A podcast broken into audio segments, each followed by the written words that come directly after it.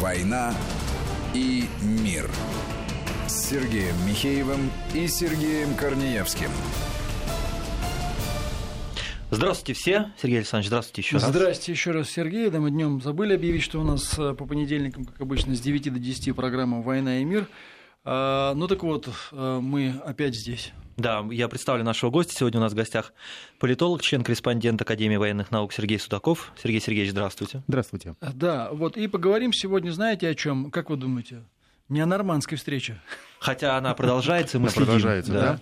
Представляете, она продолжает продолжаться, так сказать, но пока, если честно, никаких там новостей оттуда не приходит. Вот она продолжается, и говорят, что будет продолжаться еще сколько-то n, часов, n минут, так сказать, да. Поэтому пока мы поговорим а, про, а, про НАТО. Вот на прошлой неделе был юбилейный саммит НАТО, 70-летие этой организации, а, которая была отмечена в том числе какими-то противоречивыми заявлениями, но и, в частности, например, скажем, самое интересное, что, в общем, там довольно много разных всяких всяких, так сказать, участников этого блока, во-первых, очевидно противоречат друг другу, что означает, на мой взгляд, очевидный кризис концептуальный внутри НАТО самой, да, и поиски смысла жизни, такой мучительный за счет правда других. Ну, а и второе, разговоры о том, что вот, мол, э, нет таких стран, которые НАТО угрожают. Вот мне интересно, ну, сначала, так сказать, да, к вопросу э, с политической точки зрения, а потом перейдем к тому, что вообще, а НАТО-то оно вообще существует и как? Что оно из себя представляет в военном плане? Может, не так это НАТО страшно, как его малюет, да, потому что, если честно, эффективных операций НАТО я не видел. Я знаю, как воюют американцы, так сказать, да, ну, мы примерно знаем, что и где они делают, но вот что, что такое НАТО и может ли оно вообще воевать, как бы это большой вопрос. Давайте начнем. Да, вот давайте, на самом деле, давайте посмотрим. А, саммит юбилейный достаточно был интересен, потому что все ждали, на самом деле, не сколько, а, наверное, всех пререканий внутри саммита, а интересно все-таки было, что в итоге будет подписано, какой результат. А результат очень простой, что есть э, явные и мнимые угрозы. Явная угроза — это Россия. Россия, которая крайне враждебно настроена к странам НАТО. Россия является той страной, которая объединяет все страны НАТО. То есть, по большому счету, вот этот дух русофобии, он является цементирующим основанием для всех стран НАТО. Об этом не написано, но то, что мы являемся экзистенциональной угрозой, это факт.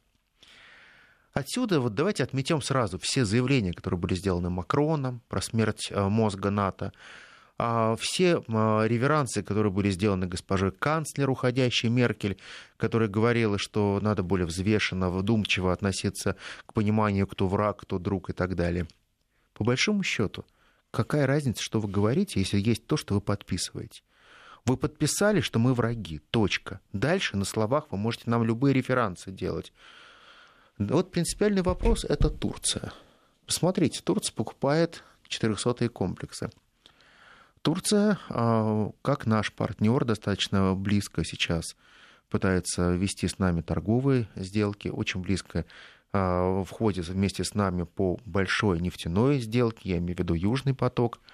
При всем этом Турция член НАТО с 1953 года. А как вы думаете, Турция подписала всеобщее коммунике в котором черным по белому написано, что Россия является врагом НАТО. Конечно, подписала. И вот тут возникает вопрос. А по большому счету, НАТО это про что и про кого? То есть, по большому счету, мы оказываемся свидетелями того, что огромнейший блок, он крайне неуклюжий. Турция, которая хочет покупать российское оружие, покупать российские самолеты, в то же самое время подписывает коммунике против России. А Турция, которая восхищается нашим президентом, турецкий лидер, восхищается русским народом, восхищается о том, что порядка 6,5 миллиардов долларов было привнесено в экономику Турции за это летний сезон отпускной, потому что именно такие деньги россияне потратили, приезжая на побережье турецкое. Это же здорово. А как они принимают деньги от врагов? Тогда у меня возникает другая проблема. Есть вот такой блок, который цементирует исключительно Россия, а все остальные угрозы являются фейковыми. Второй уровень угроз, который называется во всеобщем коммунике, это работа с терроризмом. И вот тут опять проблема. Ребят, мы неоднократно вам говорили, что диалог между Россией и НАТО – это необходимое условие для того, чтобы искоренять террористические организации. У вас же есть списки террористов. Помните, я много раз говорил, что они маркируют террористов. Вот э, мы по-русски маркируем. Знаете, как мы маркируем в России? Звездочкой пишем запрещенные в России организации. Нет, вы знаете, у нас немножко по-другому. Вот хороший террорист, у нас мертвый террорист. Mm. А в э, странах НАТО у них есть следующая классификация: опасный террорист, менее опасный, ну практически безопасный террорист. Вы вообще понимаете, что такое террорист желтого цвета, террорист оранжевого цвета и террорист красного цвета? Это абсурд. Но это наглядно зато очень, да? Наглядно. А есть еще террористы голубого цвета и розового. Ну, Сергей это, это для толерантности, да. Ну, да вы, вы совсем нетолерантны. Вот они настоящие, есть настоящие террористы. Возможно. Так вот, посмотрите, мы же предлагаем им простую вещь. А давайте обмениваться списками террористов. Ведь э, мы же все можем пострадать от тех террористов, которые пришли к вам в качестве беженцев, в вашу Европу. А вы думаете, не идет обмен между спецслужбами на этом уровне? Вот послушайте меня, я говорю не про обмен спецслужб. И мы огромное делаем для а, западных спецслужб. И для Америки мы делаем огромное а, добро, когда выявляем те или иные а, инциденты, связанные с возможными терактами. Так же, как и американцы, не так давно, кстати говоря, помогли нам с Петербургом. Это нормально. Я вам говорю сейчас про блок НАТО диалог с НАТО. Понимаете, спецслужбы спецслужбами, они работают, они получают на это деньги. Очень большая сигнал они получают американские спецслужбы. Колоссальнейший зашифрованный, засекреченный бюджет. А НАТО триллион на что тратится? Просто на пропаганду борьбы с Россией? Вот куда все эти деньги идут? 2,5 миллиарда идет на обслуживание аппарата НАТО. Понимаете, это не 2 рубля. Вот что просто 2 миллиарда, 2,5 миллиарда долларов поддержать на то, чтобы просто аппарат НАТО содержать. А дальше давайте разбираться. Вот понимаете, все же говорят одну простую вещь. Европа рано или поздно может получить свою армию. Да вопросов нет. Чтобы получить свою армию, что нужно сделать в первую очередь? Создать свой военно-промышленный комплекс когда у тебя есть свой военно-промышленный комплекс. А Рафали, леопарды там всякие, разве это не военно-промышленный комплекс Европы? Ну, в разных странах, по крайней мере. Давайте сделаем простую тогда вещь. Открываем статистику и смотрим, какие закупки а, делала НАТО за последние 10 лет. И мы удивляемся. Открываем McKinsey, например, агентство. И оказывается, 69-71% всего оружия, которое существует у НАТО, это Америка. Все мундирование – это Америка. Но пошито в Китае при этом.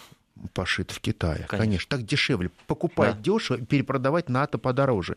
Но перепродают американские корпорации. Дальше смотрите. А, все средства коммуникации и связи. Опять же, Соединенные Штаты Америки. А, средства доставки. Соединенные Штаты Америки. Средства обучения – и так называемые тренинги, кто делает, Америка. Колоссальные деньги стоят тренинги. Понимаете, в чем дело? Доходит до того, что тренинг 10 человек в течение недели обходится просто в миллион долларов. Ну, просто такое вот занятие. А может, это коррупция? Сергей Александрович, ну какая коррупция может быть в НАТО? Как какая? Такая натовская коррупция. То есть люди просто пилят бюджеты и все. Понимаете, в чем дело? Я понимаю, что человек слаб. И когда нам говорят, что вот все это фейки, то мне всегда возникает вопрос, почему американские корпорации так присосались к НАТО и так хотят получать натовские контракты. Почему именно то американские корпорации получают новые рабочие места за счет именно такого надутого большого мыльного пузыря, который называется НАТО? Объяснение это очень простое. НАТО перестало быть военным альянсом. НАТО стало фантастически выгодной корпорацией. Если хотите, это корпорация, которая одновременно производит угрозы, а также э, э, дает определенный антидот, как эти угрозы можно устранить. Но мы с вами не найдем несколько десятков операций, где эффективность себя проявила НАТО. Вы можете говорить про Ирак, вы можете говорить про всевозможные операции с участием НАТО, посмотрите количество, сколько там было натовцев. Штучный, штучный товар всегда – Просто, чтобы показать, что мы тоже там присутствуем. Есть насущные угрозы. Сергей Алексеевич, разрешите мне тут надо прочитать небольшую молнию, потому что мы постоянно продолжаем следить за саммитом в нормандском Конечно. формате, держим Сергей. руку на пульсе, да, да. Сергей Алексеевич, да. А, значит, лидеры стран нормандской четверки продолжают дискуссию вокруг подготовленного ранее совместного документа. Об этом сообщил пресс-секретарь президента России Дмитрий Песков. А, да, вот такая э, ситуация на данный момент. Потрясающе, это все меняет. Ну, не все меняет, конечно, но это проясняет некоторые моменты, согласитесь. Вот, мы продолжим следить за развитием событий. Прошу прощения. Теперь возвращаемся. Нет, мы, безусловно, мы хотели бы сегодня получить хороших результатов, это правда. А, но это тяжелые переговоры. Так же, как и э, тот разговор, который мы сегодня ведем о НАТО. Ведь, по большому счету, если мы воспринимаем НАТО исключительно как коммерческую организацию, которая создает рабочие места, которая зарабатывает деньги, то мы понимаем одну простую вещь. НАТО не позволяет еще создать э, очень долгое время Европе какие-либо свои собственные военные силы. Многие... Чтобы не дать конкуренту да, возникнуть. Совершенно верно. А европейцы во многом говорят, мы не хотим своих э, войска. Зачем? Мы заплатили за крышу, у нас все хорошо, замечательно. Но какие европейцы это говорят? Это малая Европа. Это так называемая малая Европа, это Северная Европа, это Прибалтийская Европа. Но даже в этой Европе уже появляются те, которые становятся лидерами этой Европы. Например, Соединенные Штаты Америки правильно сделали ставки на Польшу, и как только э, Дональд Трамп был избран, он проехал в Варшаву. И в Варшаве он очень просто пообещал, что вы станете кулаком, вот настоящим мощнейшим военным кулаком в вашем регионе. Я уверяю, что вы, поляки, станете мощнейшей военной державой. Слово «держава» это было блестяще из уст Трампа, звучало. И тут же последовали предложения. Форт Трамп, закупка а, нового оборудования, новые военные контракты, а, закупка самолетов по супер завышенной цене. 35-е F-35 а, поляки покупают а, по цене, ну, примерно процентов на 35 выше, чем по рынку. Ну, так получилось. Я не знаю почему, но, видно, союзникам надо продавать всегда дороже, чем всем остальным. Кто-то может, условно говоря, по 100 миллионов за машину купить, кто-то может по 150 за миллионов за машину заплатить. Но это, как... это за польские деньги или за кредит? Частично свои деньги, частично кредит. Соотношение примерно следующее. 65% польских денег, 35% кредитные деньги. А Форд Трамп, который сейчас обошелся уже 2 миллиарда, чисто польские деньги. Это вложение просто в экономику Америки. Из одного кармана переложили в другой. Ну так это взятка, вот это и есть, собственно, геополитическая коррупция. Это геополитическая коррупция, я с этим соглашусь, это правда, потому что мы про это никогда не говорим, но геополитическая коррупция становится нормой, когда э, Польша сейчас считает, что она является таким тяжеловесом с точки зрения не экономического веса, а военного веса. И милитаризация Польши является сейчас некой основой ее выживания. Потому что она считает, что именно Польша является залогом безопасности для всей Прибалтики. Вот э, Польша это некий форпост, который отделяет э, Большую Прибалтику и не позволяет страшным русским прийти. Огромное количество статей, огромное количество фейковых новостей о том, что русские идут – и эти вопросы задают э, журналисты всех стран. Скажите, пожалуйста, если русские в таком количестве идут, то рано или поздно они должны прийти. Но если они не приходят, то есть ощущение, что вот этот триллион тратится в никуда. А русские, они просто очень коварные и злые, они идут очень медленно и незаметно. Ну, мы никогда не останавливаемся. Надвигаются, да. Понимаете, вот э, классика «русские идут» — это, наверное, здорово. Но понимаете, в чем дело? Вот та старая басня «Волки-волки», она прекрасна. Но рано или поздно все равно как-то присыщает вот эти крики, и ты понимаешь, что деньги можно направлять в другие сферы. Можно более эффективно работать. Ведь на саммите НАТО говорили о других вещах. Ребят, киберпреступность – это реальная проблема. Проблема беженцев – это реальная проблема. Распространение биологического оружия, производство новых штаммов биологического оружия. Это проблема. Почему бы странам НАТО не начать действовать в тех угрозах, которые являются явными и очевидными? Ведь гораздо легче создавать некие фейковые угрозы, что-то вроде «русские идут». А ведь за этим ничего не стоит, кроме отмыва денег, по большому счету. Ведь принципиальный вопрос – это боеспособность армии. Центр Дэвиса – в Гарварде, они решили как-то года четыре назад провести исследование. Что было бы, если бы произошел гипотетический конфликт стран НАТО и России без применения ядерного оружия? То есть конвенциональный конфликт. Ну вот схлестнулись наши армии. Чудовищное превосходство бюджетов, чудовищное превосходство летной техники, чудовищное превосходство бронетехники – ну, вы представляете, какой результат, да? то это практически э, счет 3-0. В чью пользу? В нашу? В нашу. В нашу. Ну, все это... В нашу. Все нормально. А знаете почему? Они создали одну очень простую матрицу. Матрица, которая называется просто так называемая... А, вот существует такое понятие, как а, нация воинов и нация торговцев. Они взяли очень разные критерии, взяли всевозможные идеологемы. Об этом писал еще Ричард Хас. Как вы помните, когда он говорил о том, что есть разные категории друзей. Есть друзья по неволе, есть друзья, которые складываются действительно годами, а есть те, которые временные попутчики. Всякие есть. Так вот, многие европейские страны, они никогда не воспроизводили нации воинов. У них никогда не было опыта войны на их территории. Соединенные Штаты Америки, как бы они ни кичились своим супер а, бравадой по поводу военных операций, как раз самое большое количество военных операций у них произошло за э, последние 30 лет. Потому что именно в это время прогнали самое большое количество людей через разные горячие точки. Два дня побывал в Ираке.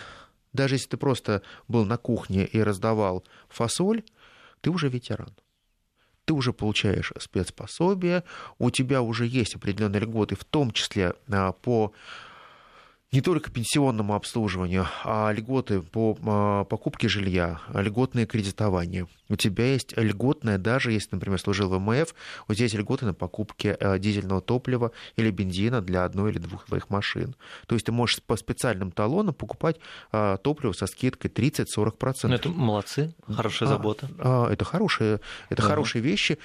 Поэтому ветеранами там мечтают стать, потому что они считают, что если ты умело отсиделся, то ты стал ветераном, у тебя есть очень хорошие бонусы. Но они не воюют. Они не воюют за свою территорию. У них нет опыта полноценной войны, они не знают, как это чудовищно. Вот у нас с вами практически в каждом доме есть пожелтевшие фотографии. Ну, в каждом доме. Все, все эти фотографии лица наших родных, кто прошел Вторую мировую войну. Мы знаем какое-то горе и несчастье. Я помню, сколько слез было у моей бабушки, когда она каждый раз рассказывала про те несчастья, которые было связано со Второй мировой войной. Это чудовищно.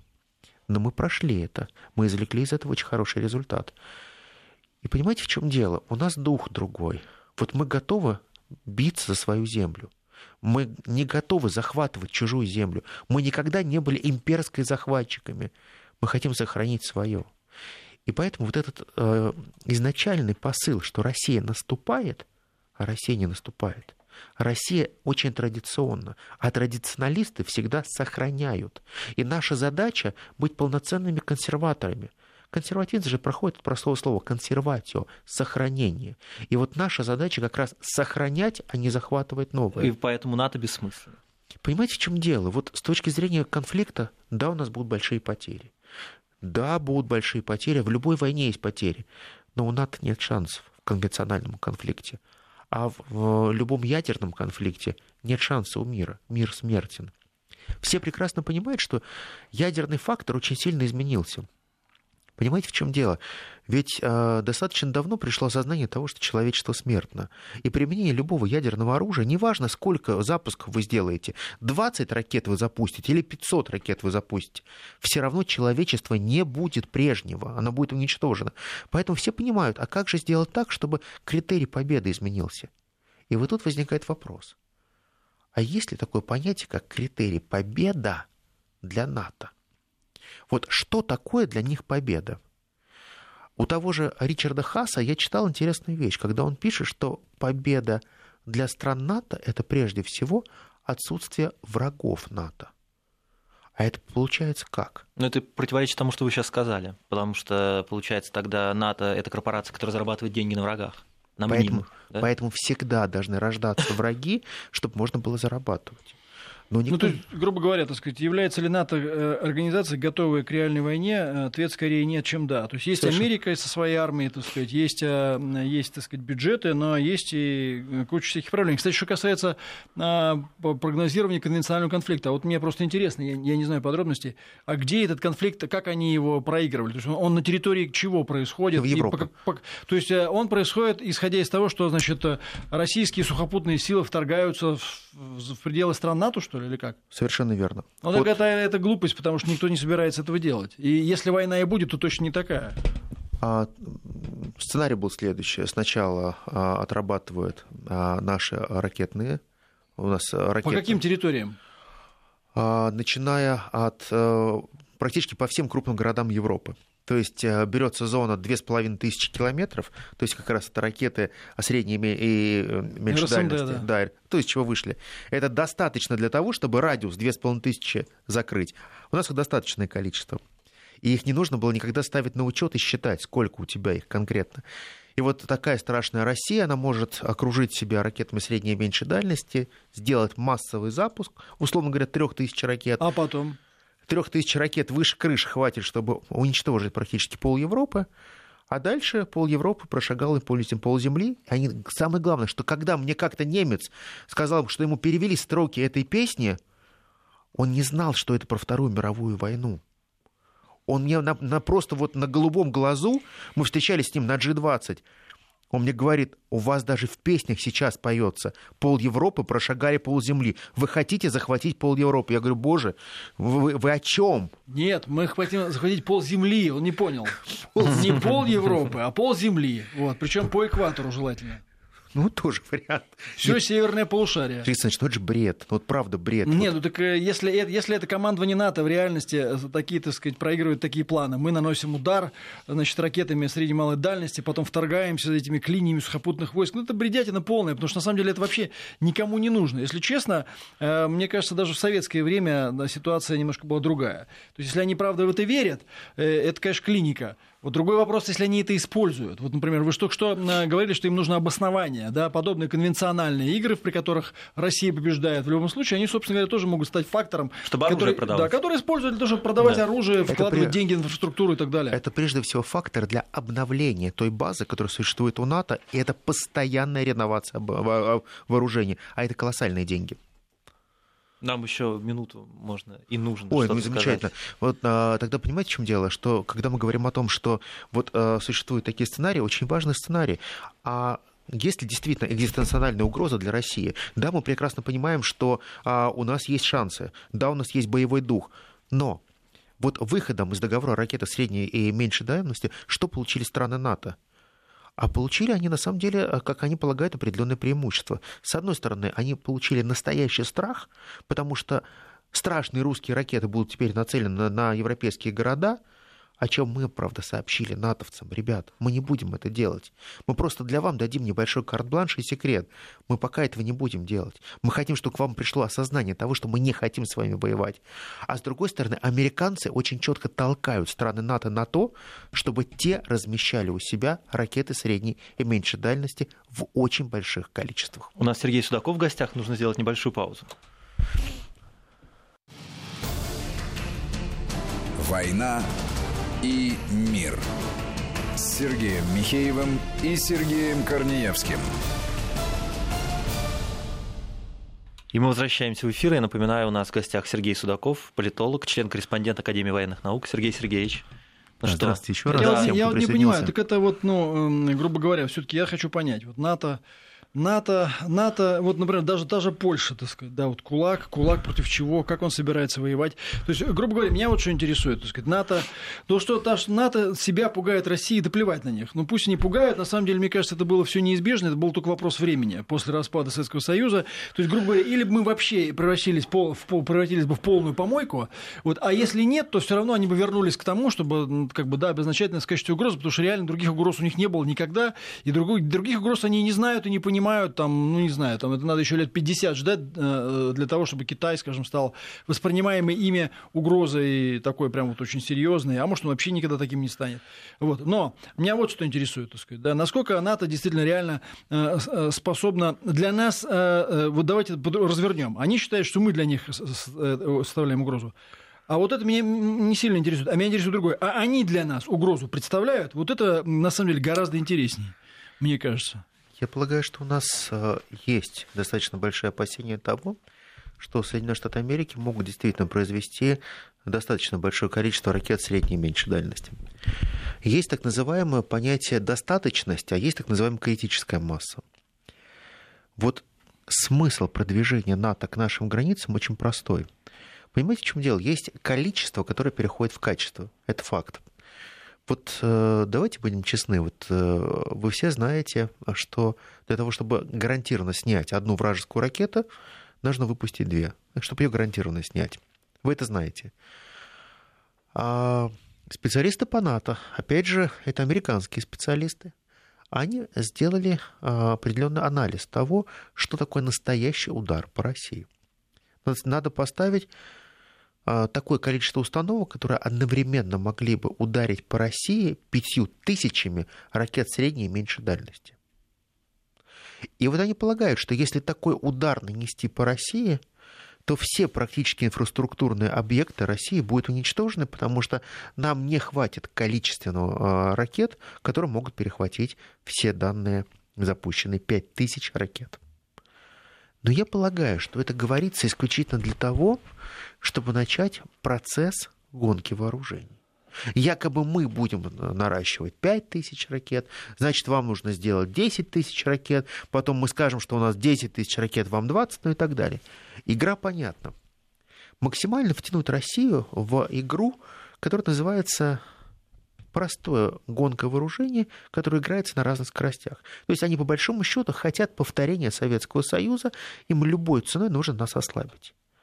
Но понимаете, в чем дело? Если мы говорим о конвенциональной войне, то они понимают, что 5000 ракет, допустим, они выпустили, мы сбили 3800 ракет, 1200 ракет долетело, причинили нам э, очень серьезный ущерб.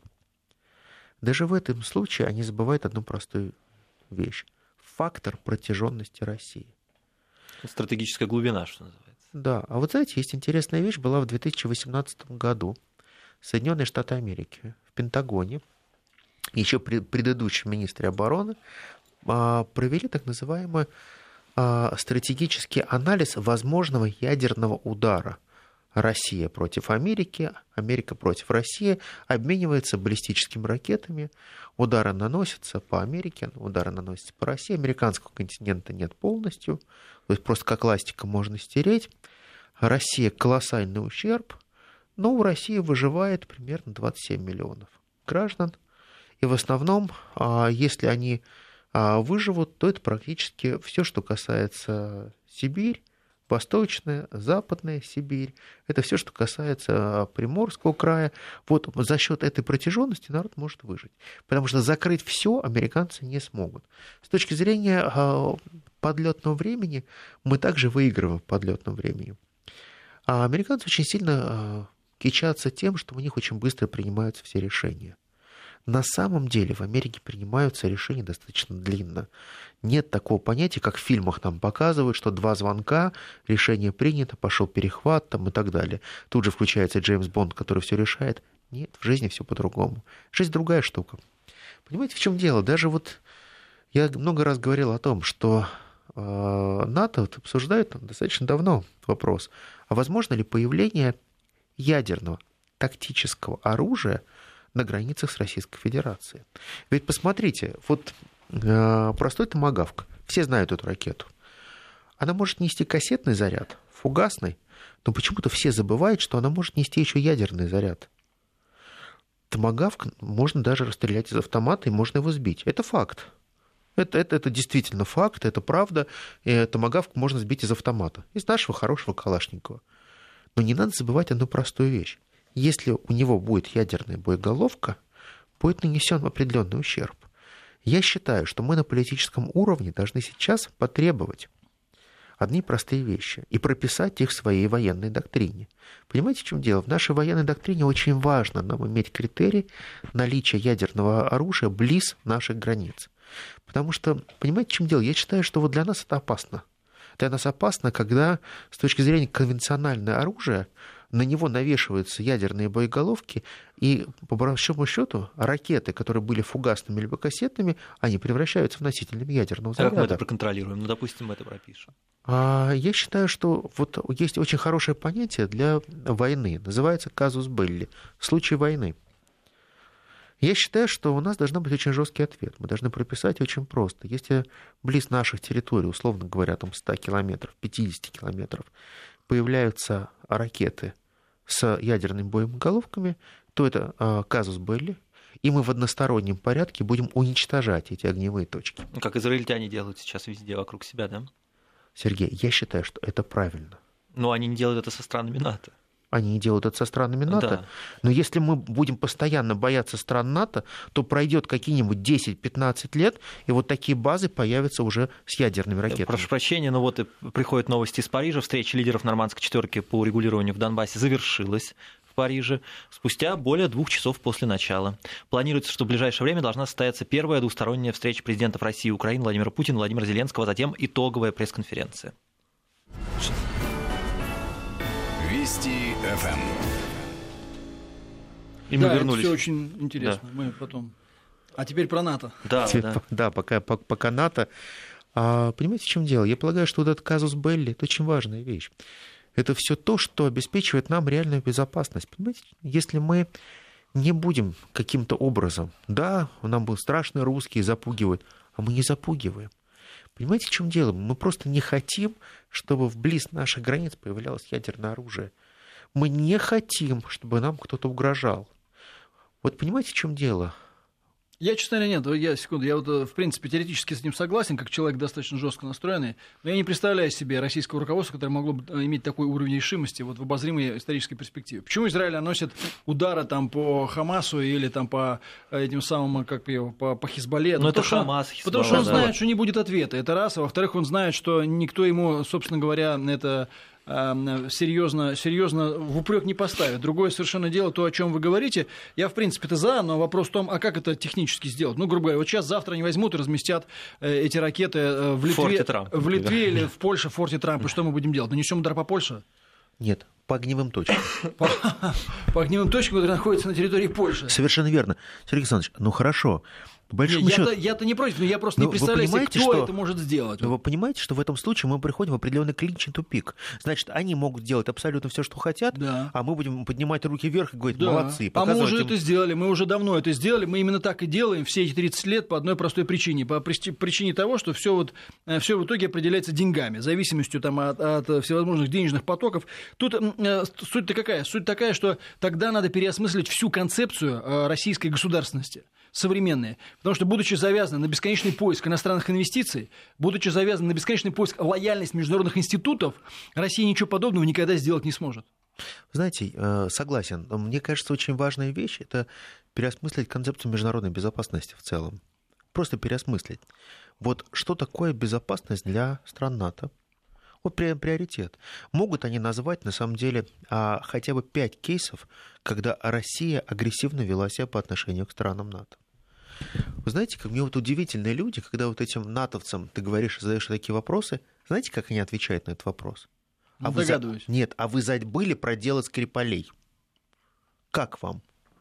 Вот это просто гениальнейший ответ, когда ты им говоришь, мы что-то вам плохого сделали, мы нападали на вас, мы переходили ваши границы, мы подвигали к вам... Не-не-не-не, Скрипаля. Я могу сказать, что мы им плохое сделали. А, мы э, пытаемся все время искать их расположение они нам этого не прощают, потому что они в этом видят слабость. Вот, э, знаете, дело Скрипалей, как надо было сказать? Э, вообще не надо было ни за что оправдываться. Вы считаете, что это мы сделали? Не знаю, может быть и мы. Захотим, вообще весь Лондон отравим. Весь, полностью. Но пока у нас нет такого вот э, желания.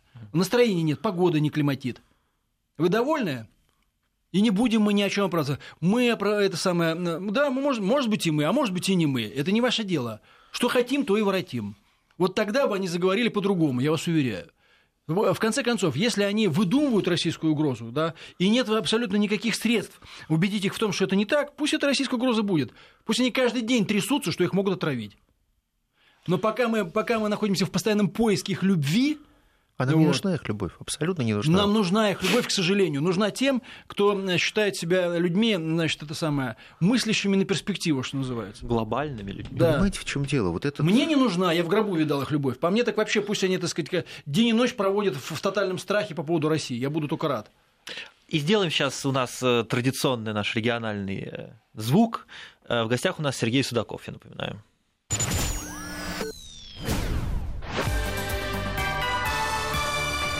Вести ФМ. И мы вернулись в эфир. Сергей Судаков в гостях.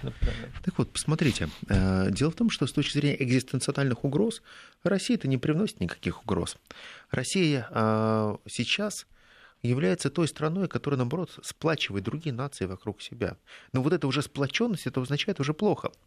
Дело в том, что вот именно как раз страны НАТО, они обсуждали еще очень важную одну вещь. Я называю это Китай, и насколько Китай способен влиять на Россию они на полном серьезе обсуждают следующую вещь.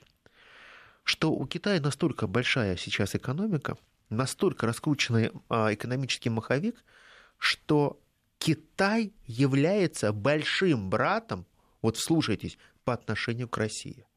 Это гениальнейшее заявление. И большой брат может диктовать России, как правильно себя вести. Я считаю, что большего абсурда я не слышал. Но они на нем основывают какие-то свои решения, принятие решений. Они, им всегда нужно э, так или иначе обосновывать э, свои действия, принятие решений. И они поэтому полагают так, что с точки зрения иерархии Китай находится по отношению к нам как большой брат, к малому, младшему брату. А примеры есть? А примеры, это... примеры решений, которые мы э, приняли якобы под давлением большого брата. А не знаете, первое, первое что Может они... Быть, Крым? Нет, нет, нет, Сергей Александрович, знаете, что они называют первым? Да. Вы им даете дешевую энергетику. Ну так это Никому. мы им даем дешевую. Посмотрите, вы построили дружбу специально для китайцев, чтобы дисконтно... Не, не продав... дружбу, а это силу Сибири. Сила Сибири, да-да-да, сила Сибири. Дружбу как раз для них мы построили. Да, дружбу, да. Сила Сибири. Вы построили специально силу Сибири для того, чтобы продавать им дисконтируемый газ. Конечно. Они, они вас заставили, вы продаете. Ну, другая логика совсем. Мы, они, они нас заставили. Мы хотим здесь сделать Китай сильнее, чтобы американцам было хуже. Вот и все. Эти такие, ну, такие формулы как бы да, переворачиваются с ног на голову да в два приема. Ерунда. Мы специально это сделали для того, чтобы Китай стал сильнее. Мы будем накачивать Китай. Мы им делаем, так сказать, систему СПРН для того, чтобы американцам было все хуже и хуже. Наша цель, так сказать, да, э, э, это самое, чтобы, так сказать, американцы э, только Китай боялись с утра до вечера. Знаете, наша цель, я бы сказал, еще другая. Наша цель это многополярный мир. Это полюс... Нет, я вам, я, вам, я вам с точки зрения риторики. Просто... С точки зрения риторики согласен. Штука такая, что, мне кажется, их вообще их доводы и аргументы логические не интересуют. Они, э, вот если честно, мне кажется, они над нами издеваются. Когда мы начинаем постоянно доказывать... Я к чему? Э, мне кажется, что мы, вот вы говорите, мы не ищем любви. Я не с вами в данном случае спорю.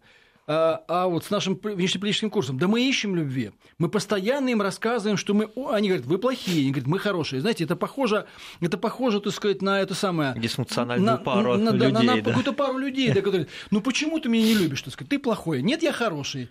Нет, ты плохой. Нет, я хороший. Нет, ты плохой. Нет, я хороший. Сергей Александрович, это похоже на разговор с фотоответчиком. Да, я плохой пошла вон отсюда, чтобы я тебя вообще не видел никогда в жизни. Чтобы больше это не приходило, не звонило. По губам в... пронесли, да, произнесли другое. я тебя видал, так сказать, закрой дверь с той стороны, так сказать, открой дверь. Московское время 15 часов. Вот это нормальный подход. Я вам говорю, это в жизни действует. Работает. Работает, да. Работает, работает. Вот есть вещи, которые работают, и я считаю, что вот э, наше все время проявление большой дипломатии все воспринимают не как наш дипломатический класс – как вот наше умение действительно, наше соблюдение прав, наше соблюдение а, тех или иных а, договоров, которые существуют, договоренности, все это теперь воспринимается как слабость. И только по одной причине, что появилось очень важное понятие американской исключительности.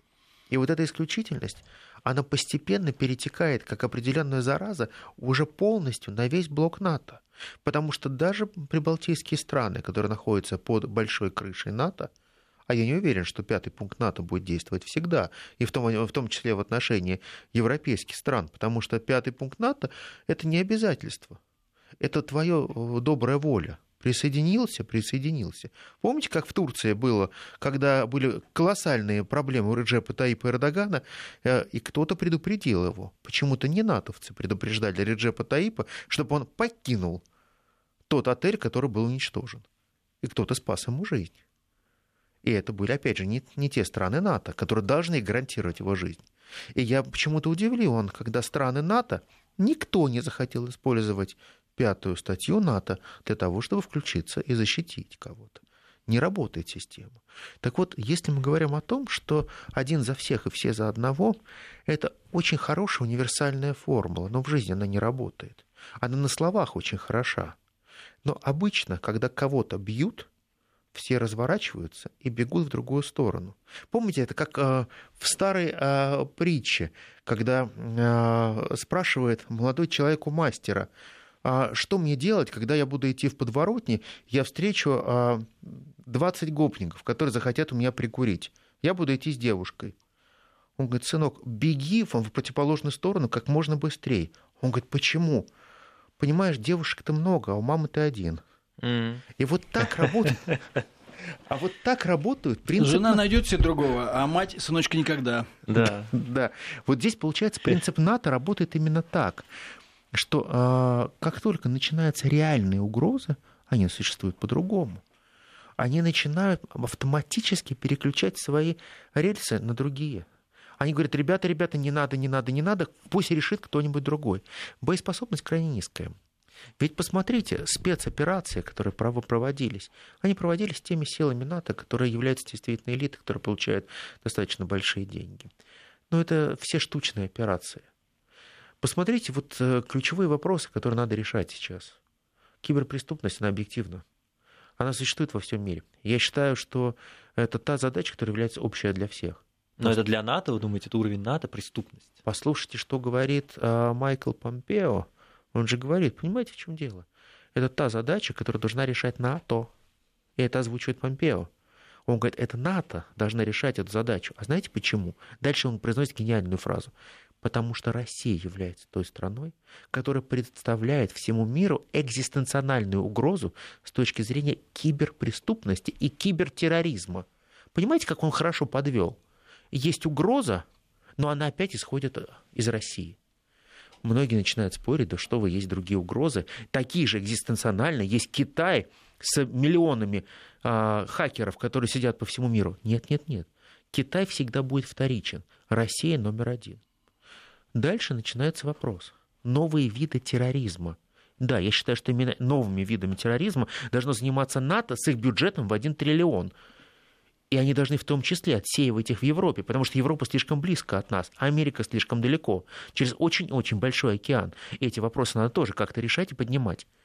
И вот здесь возникает одна простая вещь.